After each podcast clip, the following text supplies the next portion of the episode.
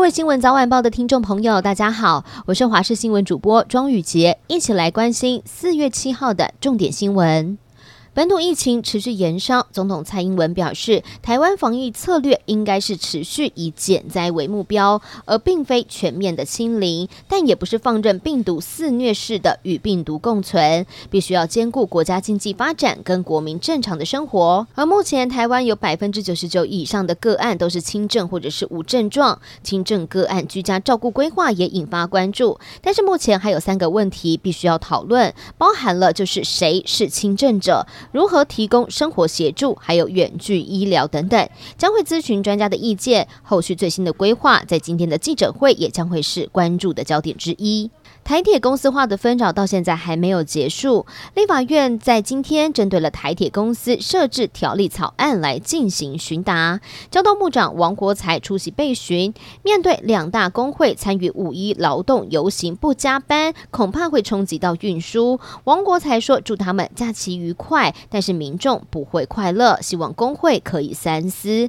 而另外，先前东南水泥拆除工程发生了倒塌的意外，影响到了十二多万人。王国才表示，高铁和台铁会向东南水泥来求偿七千八百六十三万元。台湾赛车教父廖老大因为不满中国网红杰尼龟的一句“台湾没有快车”，这次打造了打龟号，并且投入了维安人力，前后砸下了近六百万元，在高美风车大道零到四百公尺直线加速，最终是以八点七二秒的成绩刷新了杰尼龟的纪录。直播也吸引了二点七万人观看。然而有眼尖的网友发现了杰尼龟其实也有偷偷翻墙来看直播，还呛声留言说要删掉廖老大上。上传到中国的成绩，廖老大很淡定的表示，既然如此，他就把成绩上传到美国网站，对方要破纪录就去美国破吧。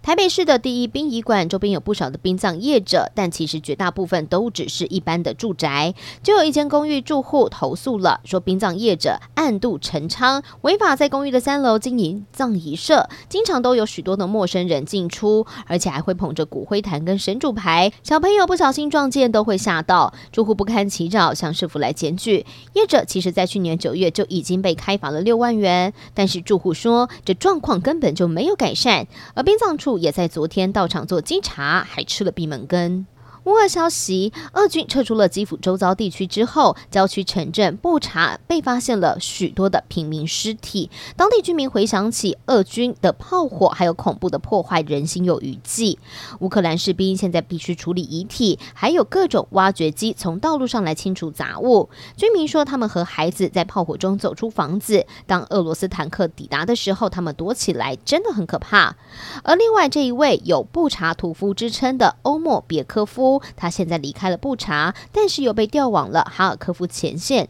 乌军就认为他们是想要让欧莫别科夫和他的部队战死在沙场，就不可能有机会活着受审。最后带您关心天气的消息了。今天东北季风稍微增强，北部、东北部地区天气转凉，而在东半部地区还有基隆北海岸会下短暂雨，而东北部地区还要注意偶尔会有比较大的雨势。东南部跟北部山区会有下短暂雨的机会。至于到了明天，东北季风就减弱了，北部跟东北部地区温度就会回升。另外要提醒了，今天在这个马祖地区会有局部雾或低云的状况，清晨跟半夜西半部地区也要注意会有雾气。至于在菲律宾东方海面的热带性低气压，未来不排除在两天之内有机会增强成为台风。还好以目前的路径看来，对于台湾不会有直扑的影响。